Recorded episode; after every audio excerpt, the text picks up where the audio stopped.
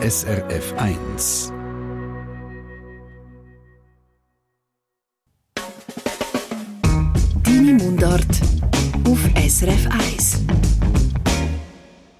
Das ist eine Sendung, die alle Dialekte von der Schweiz abdeckt. Und zwar alle, auch die vom Tessin zum Beispiel.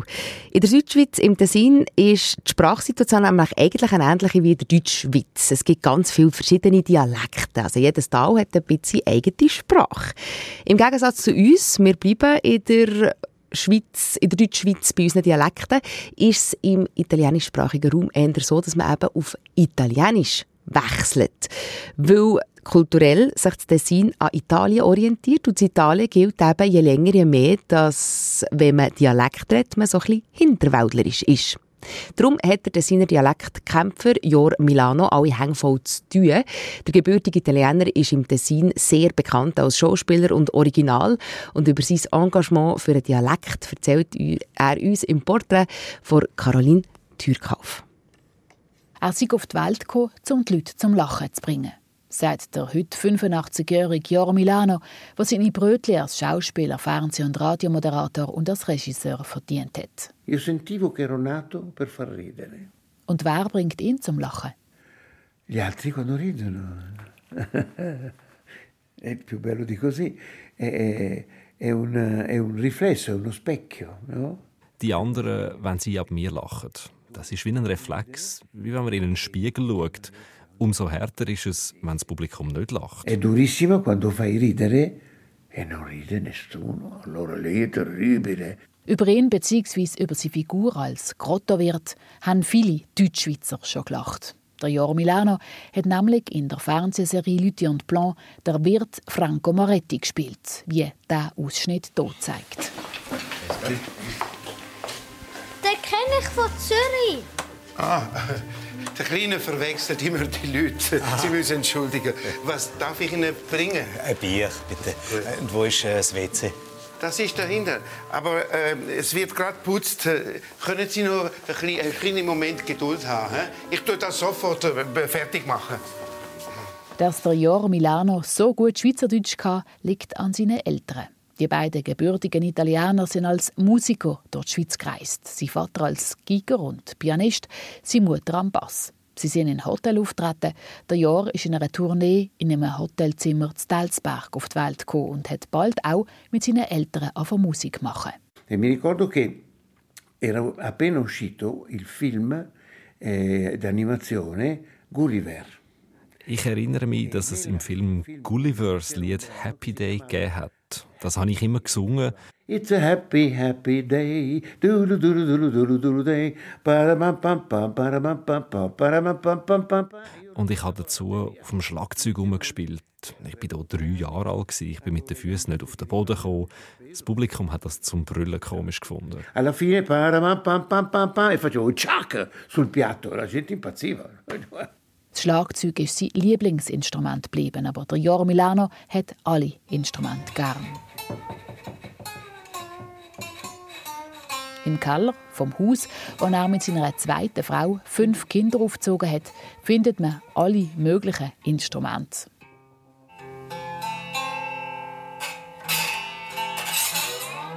Mit einem verschmitzten Lachen zupft der Jahr an einer antiken Gitarre um. Und sagt er, es sei kein Zufall, dass er, der so gern Musik hat, sich so für den Dialekt einsetzt. Weil der Dialekt für ihn wie Musik ist. Man muss gut zuhören, um ihn zu lernen. Das hat mit Musik immer zu tun. Eh? Quando si ha orecchio si impara, si sente come sono e invece poi invece ti poi le cose te più da tolle, che diventa bernese quello. Eh? Das tönt nach Berndeutsch. Und natürlich gefällt es mir auch, Deutschschweizer nachzumachen, wenn sie Tessiner Dialekt reden. Ecco. E poi mi piace fare anche appunto l'imitazione di svizzeri tedeschi che parlano anche magari chi cerca da parlare anche dialetto. eh.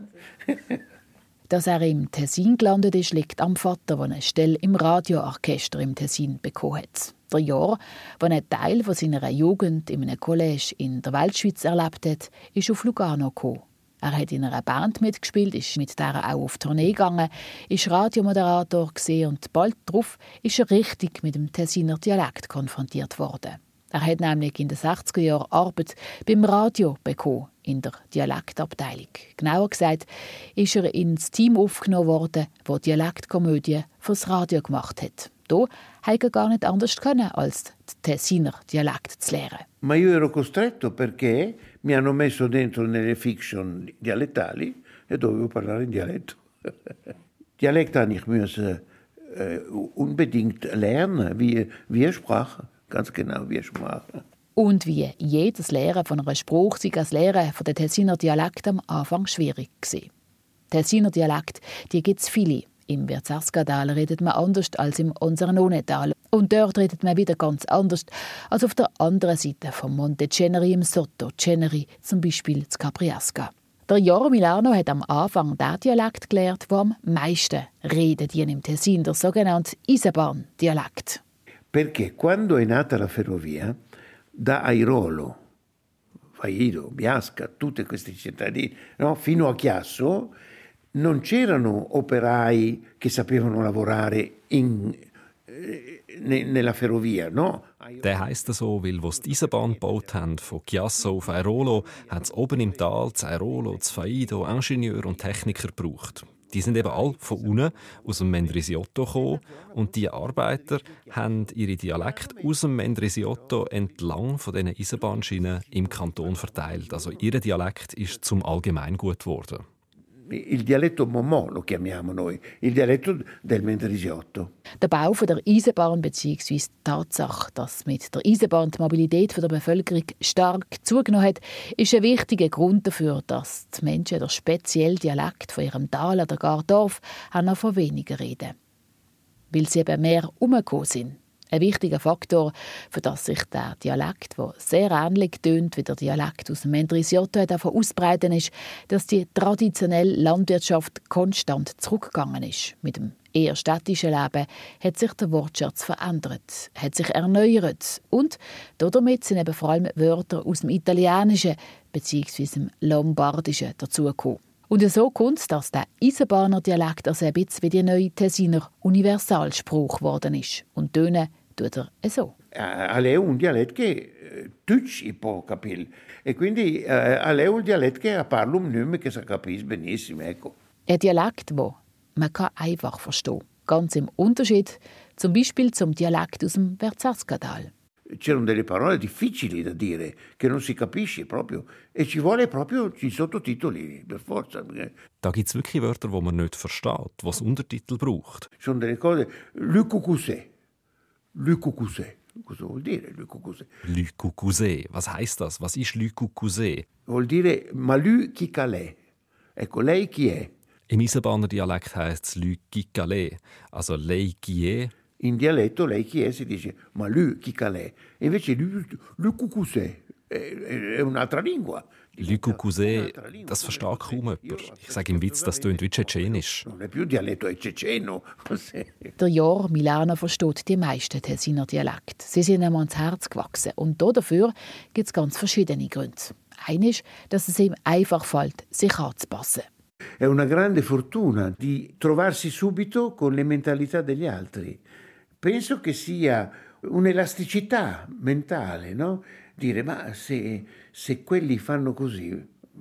Eh, ich glaube, das hat auch mit einer gewissen geistigen Elastizität zu tun. Wenn ich noch einmal neu bin, schaue ich, wie es die anderen machen und mache es nach. Ich muss ja nicht alles neu erfinden. Es ist ein bisschen wie mit dem Essen. Gewisse, besonders gerade Italiener, meinen, sie müssen überall Spaghetti essen. Mein Vater ist aus Parma gekommen, wo man wahnsinnig gut isst. Ich esse aber auch gerne gutes indonesisches Reisgericht. Ich passe mich an. Mir gefällt das. Die Abwechslung die gefällt ihm. Darum ist die Vorstellung, dass Tessiner Dialekt verschwinden, für ihn unübertrieben eine Horrorvorstellung. Passierte das, also würden alle südlich vom Gotthard gleich eben Italienisch reden, dann würden alle zu farblosen Schatten. Se perdiamo eh, il dialetto, se perdiamo l'abitudine di parlare dialetto, perdiamo la nostra identità, diventiamo dei, dei numeri. Wenn wir den Dialekt verlieren, verlieren wir unsere Wurzeln. Wir werden Nummern oder Schatten. Eh, diventiamo proprio delle, delle, delle ombre, ecco. Diese Vorstellung, eine Nummer sein unter Hunderttausenden von anderen Nummern, für einen Mann, der so gerne auf der Bühne steht, ein Kraus. Für ihn ist der Dialekt wie Salz in der Suppe. Ohne Dialekt wäre die Welt farblos. Intanto io dico che parlare in dialetto è parlare a colori. Dialektreden heisst für ihn also in Farben reden. Der Dialekt ist für ihn eine Herzensangelegenheit. Fast sein ganzes Berufsleben hat er sich für einen Dialekt eingesetzt, hat große Filme wie «Some Like It Hot» oder «Die schwarzen Brüder» auf Dialekt synchronisiert. Nach der Dialektkomödie fürs Radio hat er bald angefangen, Dialektkomödie fürs Fernsehen von der italienischsprachigen Schweiz zu realisieren. Bis dann die Fernsehdirektion gesagt hat, damit soll Schluss sein. Schluss. Allora io le orecchie così ho detto no, non esiste. E io non bastavo come importanza, ho creato un comitato con dentro delle, dei personaggi eccellenti No? Ich habe gesagt, das geht so nicht. Ich habe ein Komitee gegründet mit wichtigen Leuten, dem Gründer vom Filmfestival Locarno, dem Chef der Sozialdemokraten, dem Chef der Tagesschau. Und wir haben erreicht, dass wir immerhin pro Jahr eine Dialektkomödie fürs Fernsehen haben können produzieren Wir haben das Teatro Popolare della Svizzera Italiana, das TEPSI, gegründet. Wir haben Dialektkomödie gemacht bis 2015. Dann hat auch der damalige Fernsehdirektor gesagt, ihr müsst aufhören. Der Zuschlag für das Verfertigen der legendären Tessiner Silvester-Dialektkomödie hat nämlich einen anderen, jüngeren Tessiner Dialekttheatermacher bekommen. Ein Tiefschlag von der damaligen 77-jährigen Joro Milano. Grund, kürzer zu treten, ist das aber für ihn nicht. Im Gegenteil. Der umtriebige Mann hat gerade erst dieses Jahr seine neue Dialektoffensive gestartet. Und die Offensive die sieht so aus. Er hat in vielen seiner Gemeinden einen Flyer hinterlegt mit dem Aufruf, sich mit einer Unterschrift für einen Dialekt einzusetzen. Und machen das viele Leute, dann kriegt er ein Telefon vom Gemeindeverwalter. Mi telefonano quelli del comune e mi dicono Jor, ci sono 20 firme. Ok, vengo. Per 20 firme vengo. Perché? Dann rufen sie mir an und sagen, ja, wir haben 20 Unterschriften. Dann sage ich, okay, ich komme. Dann treffe ich mich mit den Menschen, die unterschrieben haben, sage ihnen, dass sie andere Dialektunterstützer sollen zusammentrommeln und dann mache ich grosse Dialektnachmittage. Den Ort dafür habe ich schon reserviert. In Lugano gehe ich ins Kulturzentrum Lac, zu Locarno in Träumen vom Filmfestival. Das Ziel ist, dass die Leute Geld geben für eine weitere Dialektkomödie als Theateraufführung. Konkret 60 Franken pro Jahr pro Kopf. Seit dem Frühling läuft jetzt die Aktion. Der Rücklauf der könnte besser sein, meint der 85-Jährige. Bis jetzt fand ich ein Dialektnachmittag mit Publikum statt. Der Jahr Milano will im Publikum vermitteln, warum es so wichtig ist, dass der Tessiner Dialekt nicht aussterben. Antrieb dafür gibt ihm auch die UNESCO, die Organisation der Vereinigten Nationen für Bildung, Wissenschaft und Kultur. Denn die hat der lombardische Dialekt und damit auch der Tessiner Dialekt, der Teil vom Lombardischen ist, auf die Liste der geförderten Sprachen gesetzt. Und natürlich operiert der Showman auch mit Wortbeispielen, um aufzuzeigen, was denn der Dialekt ausmacht, warum genau die Welt farbloser wird, wenn alle nur noch das gleiche Italienisch reden. Denn der Dialekt der bietet viel mehr Wörter, um die Komik vom Leben zu beschreiben, sagt er. Il dialetto dà importanza di più al fattore comico. Ecco, per esempio, la parola stralush è bellissima ed è il lampo. Zum Beispiel das Wort Stralüsch, das ist wunderbar. Stralüsch heißt auf Dialekt Blitz, Stralüsch. Das tönt viel blitziger als das italienische Wort für Blitz, Lampo. Stralüsch ist sehr effizient. Questo lampo non dà l'idea come un stralüsch la parola straluce, bellissima, è abbastanza efficace, ecco, che dà l'idea proprio, no? Ecco.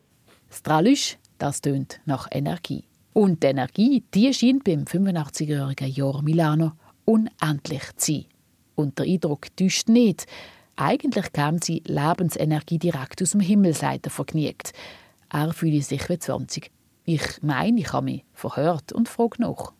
Dall'alto, arriva giù dall'alto. Questa casa si chiama Casa Santo Spirito. Das Haus da, mein Haus, heisst das Haus vom Heiligen Geist. Wir sind direkt verbunden, der da oben und ich.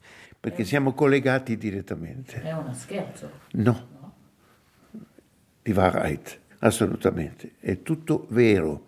E quando mi dicono, ma tu credi? No, io so. Das ist alles wahr. Wenn man mich fragt, ob ich glaube, sage ich, ich glaube nicht, ich weiß. Meine Energie kommt direkt aus dem Himmel. E quindi ho un'energia che mi viene dall'alto. Sein Stross sei immer vom Glauben begleitet gewesen, sagt der Jor Milano. Der Kämpfer für einen Tessiner Dialekt. Der Dialekt, der für ihn Farbe ist, Musik ist. Für ihn, der, wenn er Zeit hat, abtaucht in den Keller zu den Dutzenden von Instrumenten, die er von seinen vielen Reisen mit heimgebracht hat. Spielen tut er sie eben alle. Das Liebste aber, das ist immer noch das, was er schon als dreijähriger Knopf gespielt hat, das Schlagzeug. Und eins von seinen liebsten Stücken zum Vorspielen ist im Duke Ellington «Sis Cute». Allora, il pezzo fa... Kein Wunder. Nur Tessiner Traditionslieder spielen das, passt sie nicht von dem an, wo man ein Hotelzimmer zu Delsberg auf die Welt gekommen ist.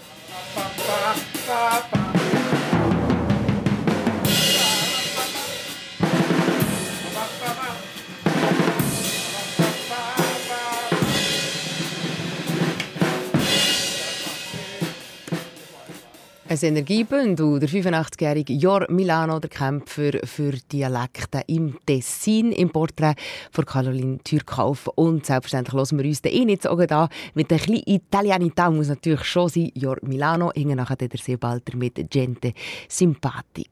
Und hier in der Mundart-Sendung geht es unter anderem weiter mit Erklärungen zu Wörtern und dem Familiennamen Melliger. Und einem Tipp zu einem Buch, wo Wörter in allen möglichen Weltsprachen versammelt, wo ursprünglich aus dem Deutschen kommen. Es wird also noch spannend in dieser Stunde. Aber zuerst mal jetzt eben der Jor Milano mit, ich glaube, er sagt am gescheitsten Zauber, welches Lied.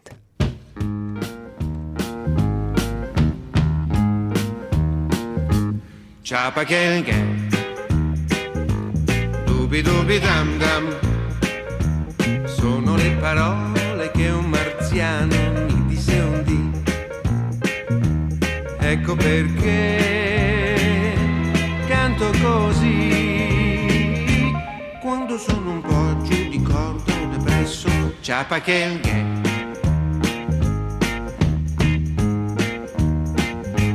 ciapa che dubi dubi dam dam. Basta dir così e nasce ovunque tanta bontà l'umanità trasformerà questa strana lingua del nostro marziano ciapa che ecco perché noi la impareremo e poi canteremo tutti così. Il segreto di un mondo nuovo.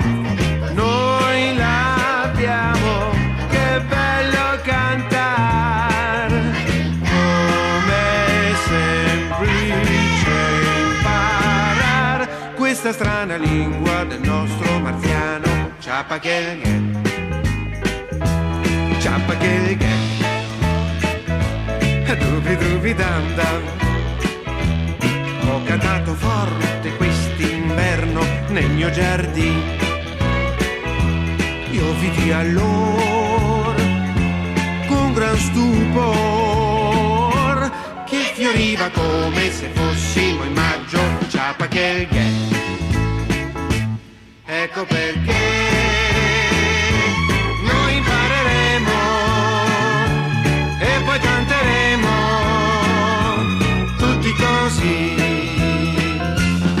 ciapa che dubi dubi dam dam vuoi vedere che stavolta tutta l'umanità non si potrà odiare più? Grazie a questa lingua del nostro marziano. Ciapa che il gay dubi dubi dam dam. Oh con piacere sarò il professor. Il professor. Questa strana lingua del nostro marziano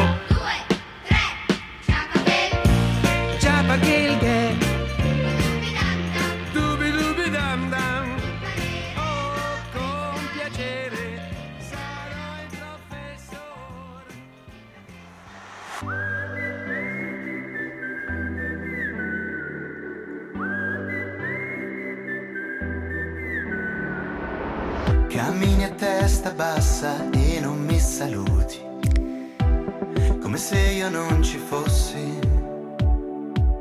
Chiediamo ai fisici, loro sanno tutto. Siamo idrogeno riconfigurato, così confusi. Siamo tristi o felici. Prendimi per mano, faccio gli occhi dolci, non ci penso troppo, il mondo è un posto strano. Ti fa mille promesse che tu banalizzi, vorrei dirti ti amo. Non ti conosco, e allora dimmi ciao, dimmelo più forte. Che gente simpatica gira in città, gente simpatica. Usiamo maschere per comunicare emozioni e bisogni. Usciamo di casa senza mai scordarci il cellulare. Tanti algoritmi e pochi sogni. Così confusi, siamo tristi o felici. Prendimi per mano, ti faccio gli occhi dolci, non ci penso troppo, il mondo è un posto strano.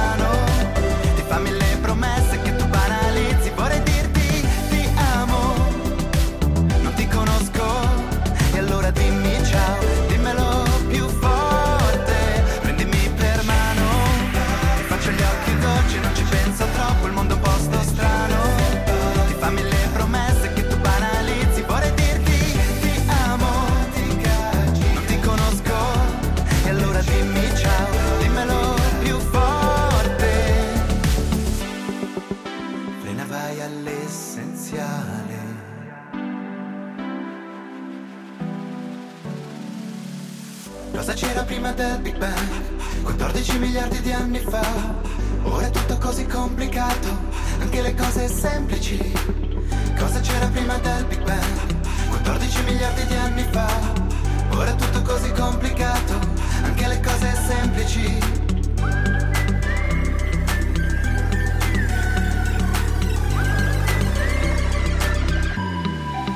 Prendimi per mano, ti faccio gli occhi dolci, non ci penso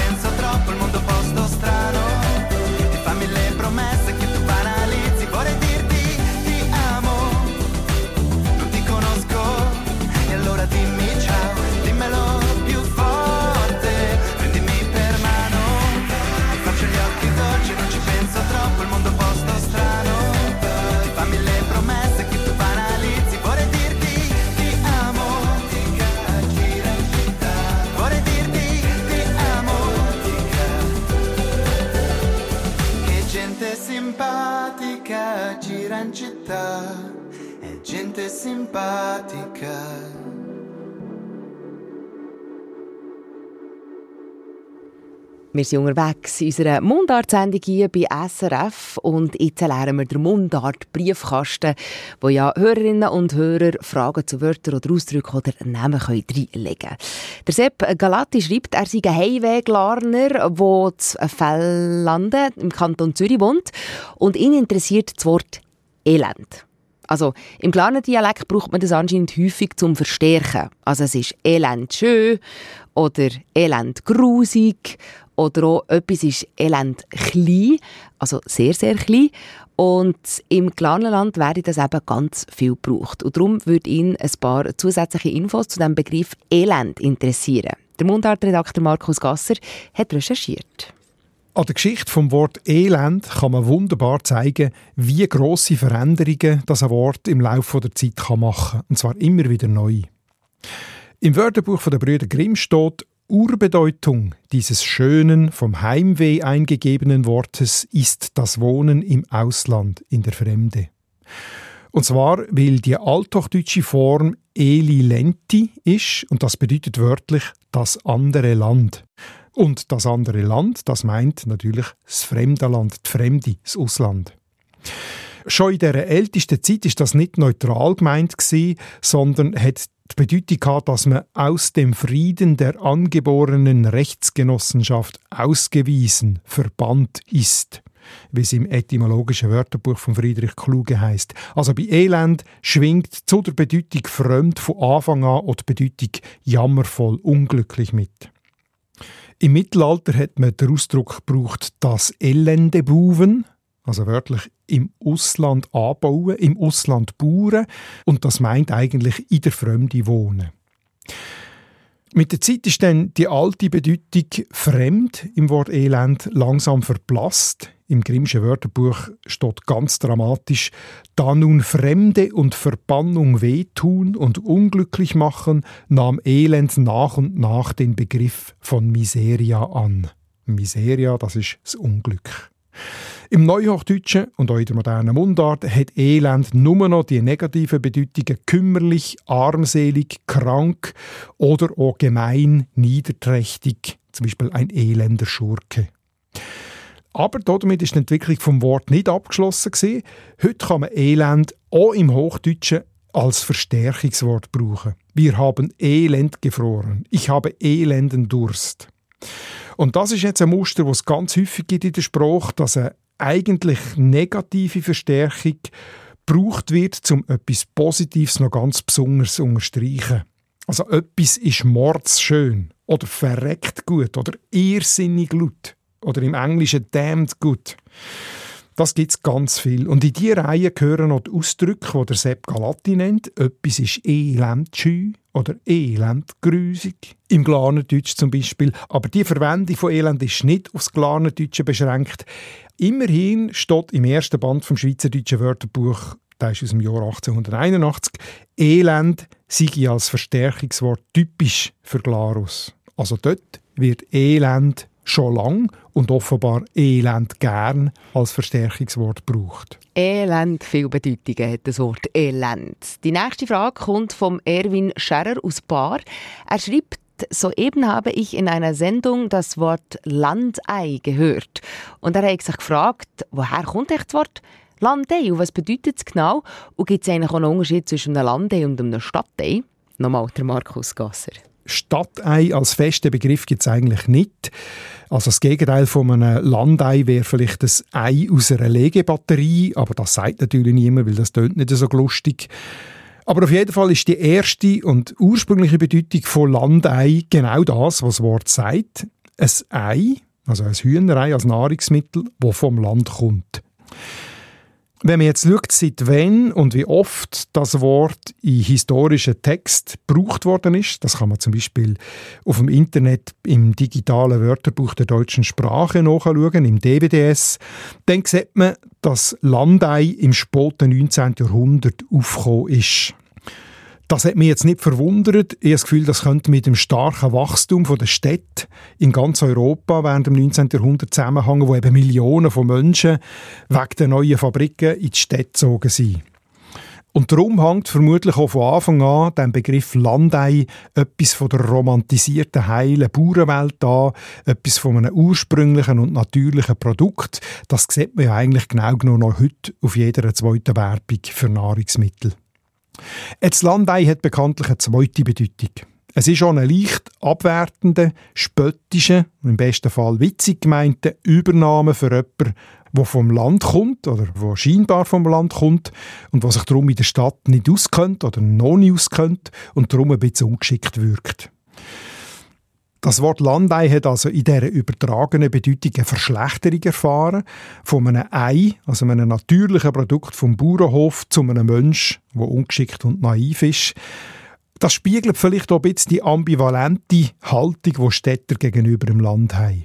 Es gibt eine ganze Reihe von Ausdrücken für Landbewohner, die eben vor allem die aus der Stadt brauchen. Und die meisten sind nicht gerade besonders wertschätzend. Zum Beispiel sagt man ein Provinzler, in Deutschland Landpomeranze für eine Frau oder bei uns auch Hinterwäldler. Und in den Schweizer Mundarten gibt es noch ein anderes Wort, nämlich das Bauernfäufi wird vor allem für Frauen gebraucht. Mit dem Bauernfäufi ist eigentlich das römische Fäufi gemeint, also die Ziffer 5 als grosses V. Bis weit ins 19. Jahrhundert haben viele Bauern eben noch mit den römischen Ziffern gerechnet, wo man in der Stadt schon lange auf die arabischen äh, gewechselt hat, wie wir sie heute können. Und darum ist auch Bauernfäufi ein Ausdruck geworden für jemanden, der ein bisschen zurückgeblieben ist, der vielleicht ein bisschen ungeschickt, tölpelhaft ist, besonders eben, wenn die Person in die Stadt geht. Umgekehrt habe ich nicht so viele saftige Ausdrücke gefunden für jemanden aus der Stadt. Also das Gegenteil von einem Landei ist auf jeden Fall nicht ein Stadtei, sondern vielleicht einfach ein Städter oder ein Stadtmensch. Wenn man jetzt das Abwertende und Spöttische, wo im Wort Landei steckt, auch noch will reinnehmen dann könnte man vielleicht von einem Stadtneurotiker oder von einer Stadtneurotikerin reden. Das ist also das Thema von dem Wort. Und wir gehen weiter. Jetzt kommen wir noch zu einem Namen. Und zwar zum Familiennamen Melliger. Unsere Hörerin, die Marguerite Melliger im Feld von Muri im Kanton Argo und unser Hörer, der August Melliger, wollen beide mehr über ihren Namen erfahren. Was hinter dem Namen Melliger steckt, verratet uns Gabriela Barth vom Schweizerdeutschen Wörterbuch im Gespräch mit dem André Perler. Gabriela Melliger, das klingt für mich schwer nach dem Aargauer Ort Melligen, auf Hochdeutsch Mellingen. Da hast du voll ins Schwarze getroffen, André. Melliger ist mit Sicherheit ein Herkunftsname zum aargauischen Melligen im Bezirk Baden. Ein Herkunftsname sehe schon, der sind die ersten Melliger irgendwann im Spätmittelalter von Melligen vorzögelt und am neuen Ort nach ihnen Herkunft von Melligen her benannt Weiss man, wo das, das Ganze passiert ist? Sind Melligers weit gekommen? Nein, nicht wirklich weit. Ähm, das Familiennamenbuch der Schweiz gibt sechs Ortschaften an, wo der Familienname Melliger vor 1800 als Bürgergeschlecht beleidigt ist. Und die sechs Orte liegen alle im Kanton Aargau im näheren Umkreis von Melligen. Bir, Ottmarsingen, Samisdorf, Aristau, Beinwil oder Boju, Buttwil, Butmu und auch heute sind die Melligers noch in der gleichen Region verbreitet. Der Springreiter Willi Melliger ist übrigens zu Butmu geboren. Okay. Die alten Heimatorte, die du jetzt aufgezählt hast, die sind zwar nicht weit fort von Melligen, aber sie liegen ja schon nicht gerade alle nebeneinander und sind fast in allen Himmelsrichtungen rund um Melligen verteilt. Dann stammen wahrscheinlich nicht alle Melliger von der gleichen Person ab, oder? Also das ist ganz schwierig zu beantworten, weil da müssten wir die genauen Zügelbewegungen und Verwandtschaftsbeziehungen von Smelligers in den Jahren vor 1800 kennen, beziehungsweise genau untersuchen. Also wer, wenn, wohin, mit wem weg und weitergezogen ist. Ziemlich Aufwand. genau. Und das ist etwas, was ich als Namensforscherin nicht leisten kann. Mhm. Also das müsste eine Historikerin oder Genealogin machen. Gut. Immerhin haben wir die Verbreitung von Melligers um das Jahr 1800 geklärt und wir wissen auch, was für ein Namentyp es ist, nämlich ein Herkunftsname zum Ort Melligen. Kannst du zu dem Ortsnamen Melligen noch etwas sagen, Gabriela? Ja, also Melligen als Ortsname ist 1045 das erste Mal beleidigt und man kann den Namen in zwei Teile zerlegen. Im Vorderteil steckt Mello drin, das ist ein alter Personenname. Im hinteren Teil von Melligen beziehungsweise ursprünglich Mellingen, steckt endlich Ingen. Und Ingen, das ist ähm, bei Ortsnamen sehr verbreitet. Also zum mhm. Beispiel Berlingen, Wermelingen, Bassadingen, Düdingen und so weiter. Und so weiter. Genau. Und die Endung Ingen, die markiert ähm, eine Zugehörigkeit. Mellingen bedeutet also etwa so viel wie bei den Leuten des Mello. Im frühen Mittelalter ist die erste Siedlung an dieser Stelle als Hof von einem Mello und all seinen Leuten bezeichnet worden. Spannend, also Melliger, ein Herkunftsname. Und das Ganze recherchiert hat Gabriela Barth, Redaktorin beim Schweizerdeutschen Wörterbuch, einem sogenannten Idiotikon.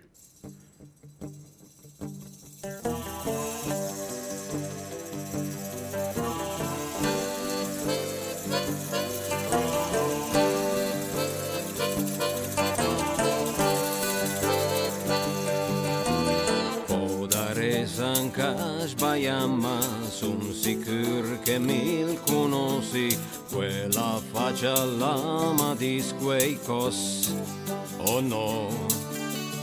Ale un po' che lo guarda sciama, son sicuro che mi che la conosci, che la faccia lama di quei cos, ma forse chissà. Scusa un po' se ma permetti, ma però mi conosci, lemi al Marco Zappa quel che sono mo. Sì, son proprio in me, però desma ricordi anche mi da lui, ma te ma spur dal ti, cerche da te ne passa. Al Sarabescia un trentan che sono in gir che canti e suoni Lascia aperta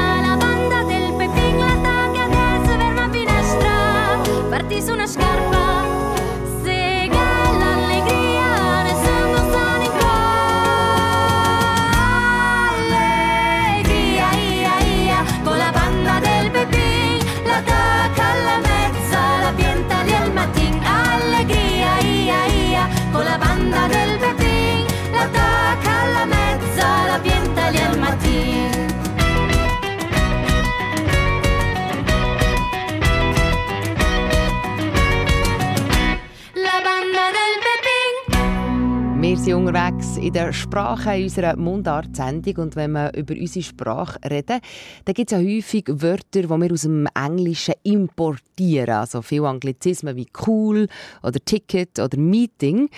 Und genau die Anglizismen werden ja auch viel kritisiert. Nicht so bekannt ist es aber, dass die deutsche Sprache auch in ganz viele äh, Länder exportiert ist worden. Das heisst, in anderen Sprachen braucht man auch deutsche Wörter. Im Englischen zum Beispiel Kindergarten, also Kindergarten, oder Bohrmaschine. Ist das Gleiche in Bulgarien. Jetzt ist gerade ein neues Buch herausgekommen mit ganz vielen sättigen exportierten oder anders gesagt ausgewanderten Wörtern. So heisst nämlich der Titel vom Buch «Ausgewanderte Wörter». Der André Perler aus der SRF Mundart-Redaktion stellt nach das Buch vor. Die ausgewanderten Wörter, die Matthias Heine in diesem Büchlein vorstellt, zeigen, wenn und aus welchen Gründen deutsche Wörter in andere Sprachen gekommen sind.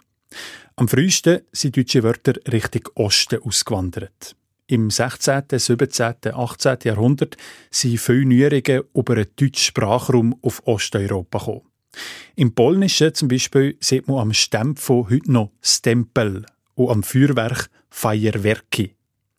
Der russische Zar Peter der Gross hat Anfang 18. Jahrhundert das deutsche Postsystem übernommen und damit auch gerade das Wort Postamt. Und der Coiffeur heißt auf Russisch Parikmacher, also Perückenmacher. Das Wort ist ebenfalls schon im 18. Jahrhundert auf Russland ausgewandert. Europäische Sprachen haben sich in den letzten Jahrhunderten vor allem durch den Kolonialismus in der halben Welt ausbreitet. Vor allem Englisch, Französisch und Spanisch. Deutschland hat bekanntlich nur ein paar Jahrzehnte lang vor dem Ersten Weltkrieg Kolonien gegeben. Aber trotzdem sind ein paar deutsche Wörter in den Sprachen der Kolonisierten heichen geblieben. Im Oshiwambo zum Beispiel, wo man aus Namibia redet, im ehemaligen Deutsch-Südwestafrika. Radio hat das Oshiwambo zu Oladio gemacht. Brot zu Omboloto und billig zu Ombiliha. Und was heisst eigentlich Okatoffola? Klar, Kartoffel. Für mehrere deutsche Wortexporte ist der Zweite Weltkrieg verantwortlich. Nicht nur der Nazi, also kurz für Nationalsozialist, ist in vielen Sprachen der Welt bekannt. Im Englischen braucht man zum Beispiel auch das Wort Flag geschrieben F-L-A-K, für heftige Kritik. Das Wort ist erst im Ersten Weltkrieg überhaupt entstanden, im Deutschen. Und zwar als Abkürzung für Flugzeugabwehrkanone oder Fliegerabwehrkanone.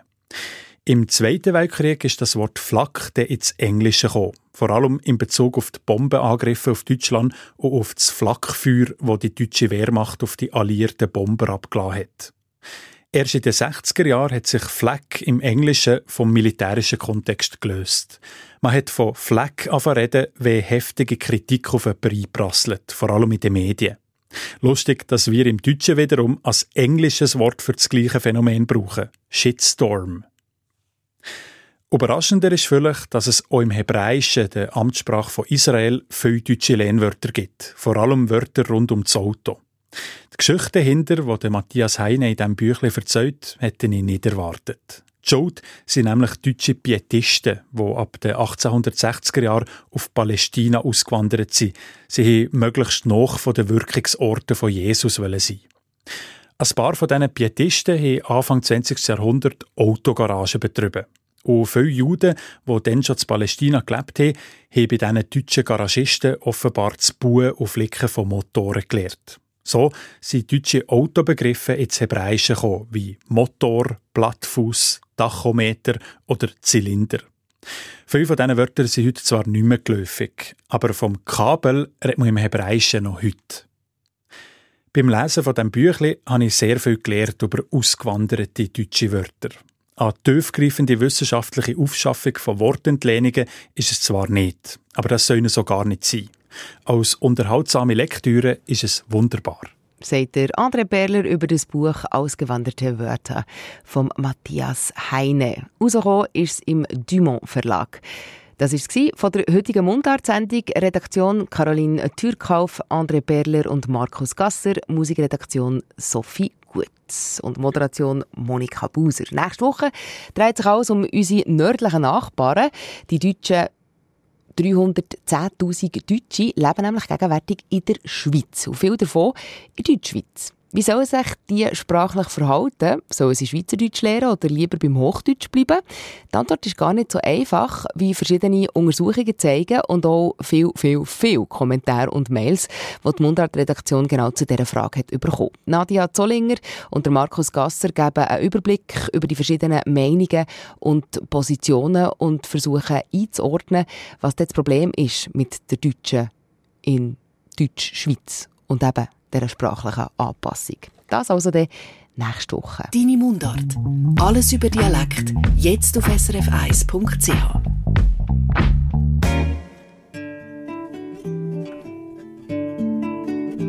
Vintan prima dal Novecento, du cacciador dalla Val d'Ablain, una mattina da un'ora, ien partì așa-l cămos, rival.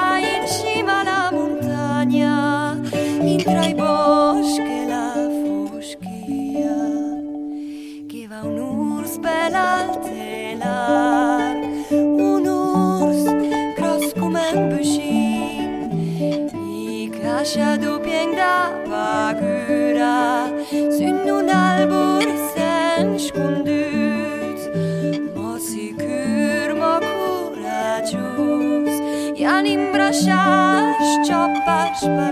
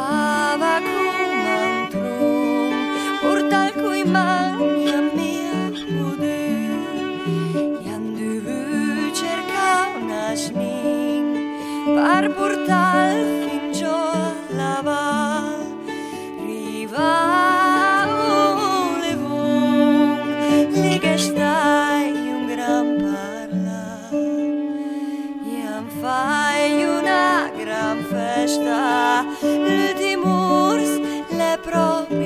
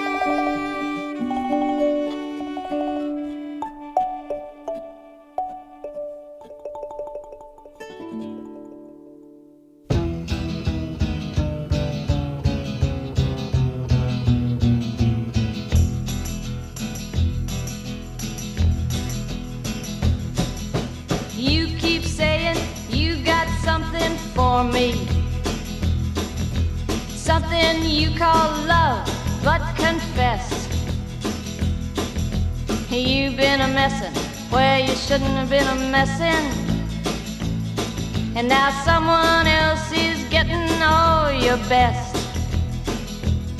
These boots are made for walking, and that's just what they'll do. One of these days, these boots are gonna walk all over you.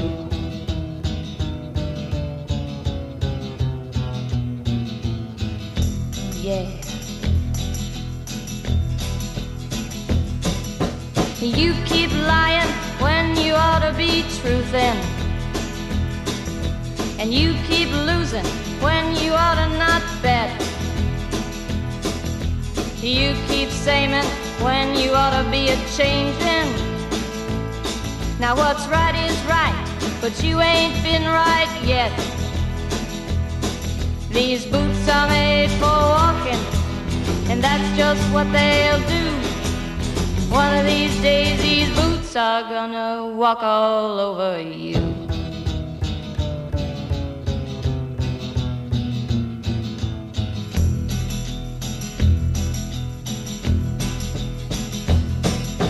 You keep playing where you shouldn't be playing. And you keep thinking that you'll never get burned.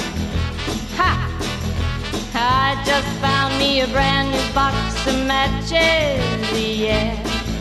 And what he knows you ain't had time to learn. These boots are made for walking, and that's just what they'll do. One of these days, these boots are gonna walk all over you.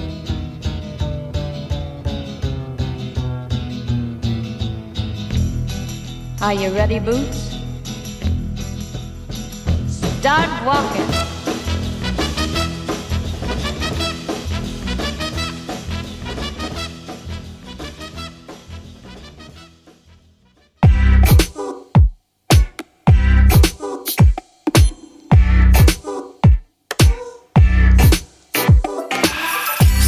Siamo, stati soli abbastanza.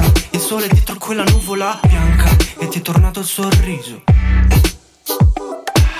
Sarà strano ma non ho mai preso vacanze e non metto più nemmeno le calze e salto pure la fila.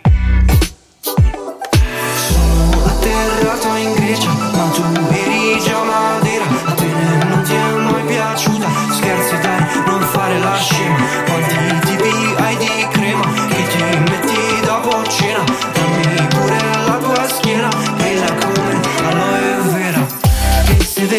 anch'io sotto la luna nera, brucio in un battito tutti i progetti miei.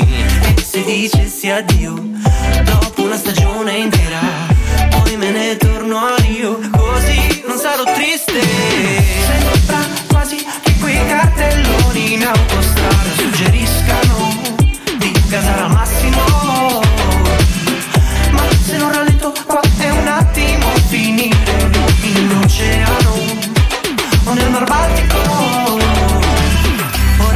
quella costa corre via costante. Gotham City già mi sembra distante. E poi non so dove andiamo. Sarò stanco ma in quell'occhio vedo un Atlante. Che gira forse qua ha bisogno un calmante. Ti prego prendi la guida. Non hai neanche la cintura. Sono quelli calvi mezzi rotti. Fatti fare su misura. Dimmi già come le hai distrutti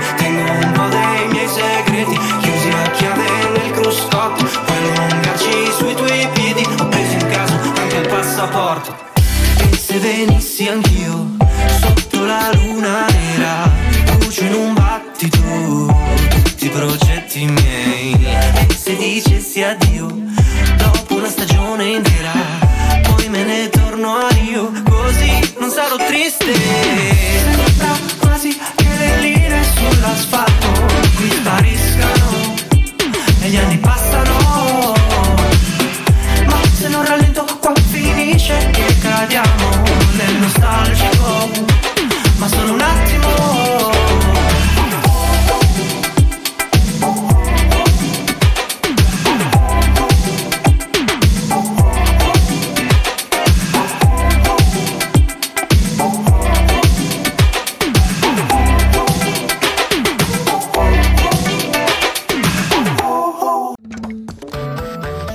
finisce Sendung von SRF1. Mehr Informationen und Podcasts auf srf1.ch.